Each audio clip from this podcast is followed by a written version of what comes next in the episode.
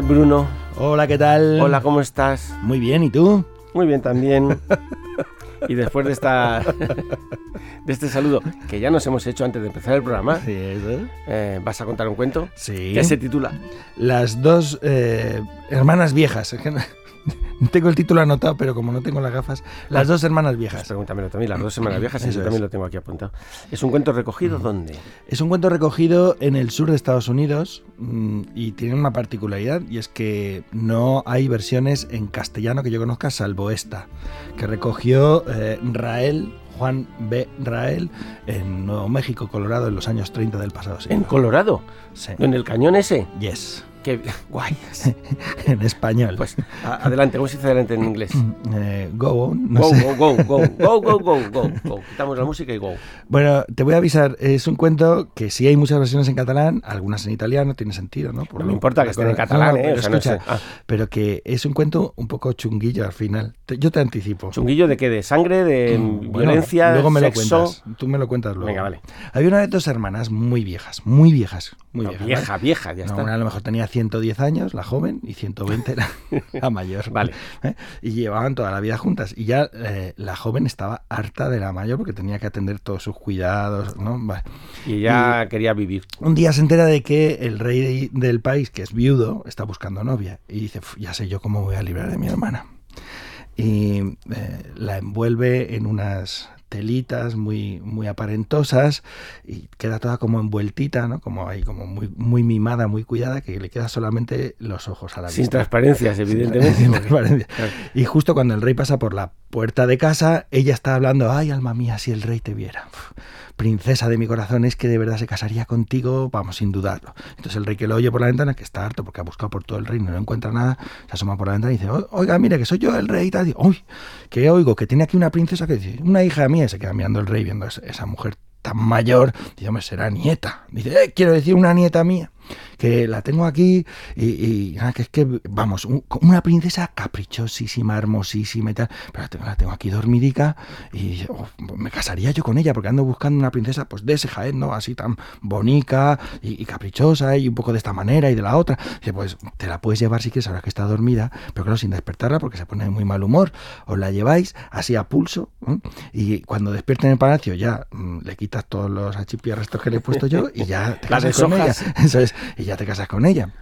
Y del rey, magnífico, magnífico, mira todo el trabajo que me has ahorrado. Manda tres pajes que vengan, o seis pajes, entre los seis la cogen a pulso, la sacan sin, pues, con movimientos muy suaves para que no se despierte, la llevan hasta palacio, la ponen en una cama, y ahí el rey pendiente a ver cuando se despierta. Una mujer que tiene 120 años, que está acostumbrada a dormir tiempo que le dé la gana, pero no tiene otra cosa que hacer, en, digamos, de tareas, porque todo sí. lo hace la otra.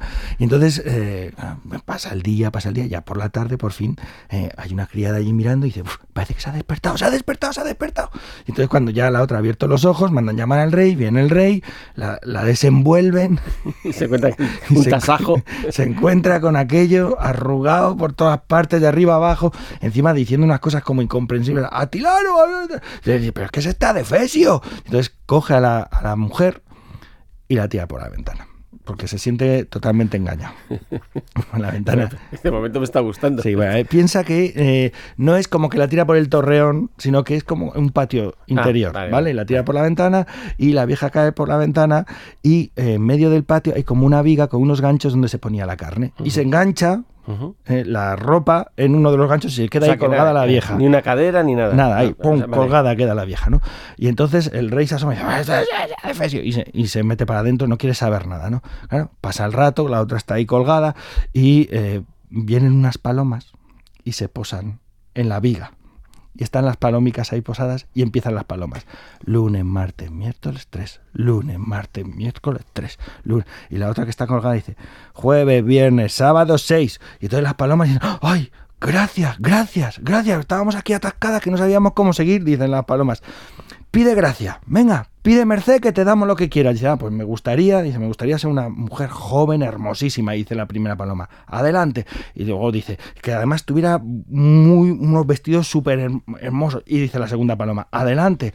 Y además, en vez de estar enganchada por este gancho aquí, que en un ojal, que no me estropee el vestido hermoso. Y, adelante. Dice, se van las palomas volando y claro, cuando sale una criada a coger un, un trozo de carne, ve colgada en el gancho una princesa, una mujer hermosísima, jovencísima, muy bien vestida. Y claro, empieza a dar voces, llega el rey, y ¿qué pasa? ¿Qué pasa? Dice, mira lo que hay aquí colgado. Y mira, y dice, me cago, entonces es la, la princesa mía. Ya la bajan de ahí con cuidado, le pide disculpas, se casan. Y claro, cuando se casan, le llega la onda a la hermana. Y la hermana se presenta en palacio.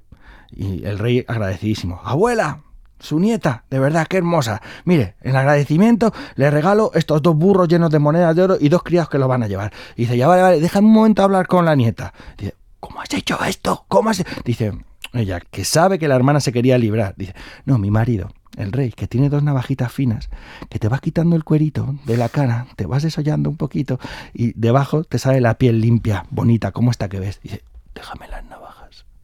Dice, bueno, te las voy a dar, pero cuídalas bien, ¿eh? Le da las navajas y hasta que no estés en casa no hagas nada. No, no, no, no, no. Pero de camino para casa, manda para los dos muchachos con los burros debajo de un árbol y les dice, yo no puedo aguantar más. Necesito que me ayudéis. Dicen los jóvenes. Dice los jóvenes, ¿qué quieres? Dice, quitadme el cuerico de la cara, que quiero salir joven y, tener la pinta de mi hermana. Dice, pero si te desollamos te vas a morir. Dice, no, pero quítamelo, quítamelo. Dice, pero que... Y entonces empiezan los dos con las navajitas porque dicen, bueno, si se muere, lo peor que puede pasar, nos quedamos con el oro y los burros y nos vamos. ¿no? Ella lo ha pedido. Ahí empiezan a quitarle, ella va aguantando resignadamente. Seguid, seguid, seguid, pero no arde un poco, arde un poco, pero seguid, seguid, que quiero ser joven y guapa. Hasta que finalmente le quitan el cuerico, la vieja se muere, los jóvenes cogen el dinero, los burros se marchan y colorín colorado, este cuento se ha acabado. Bueno, la sangre, o sea, que decías, el final... No he hecho mucha sangre. Claro, claro. Eh, eh, sí, tenías razón. Porque a mí otras cosas no, pero la sangre sí que me pone de... No, no me hace gracia. Pero que se muera, eso me da igual, ¿sabes? no he hecho mucha sangre. No, hay, hay más sangre El, en cuento, contado da un poco, al final da un poquillo ahí de... Define cómo van entrando las cuchillas. Y... Sí, sobre todo todo el proceso del dolorcico, sí. Ay. Mejor no vamos a contar vale. más.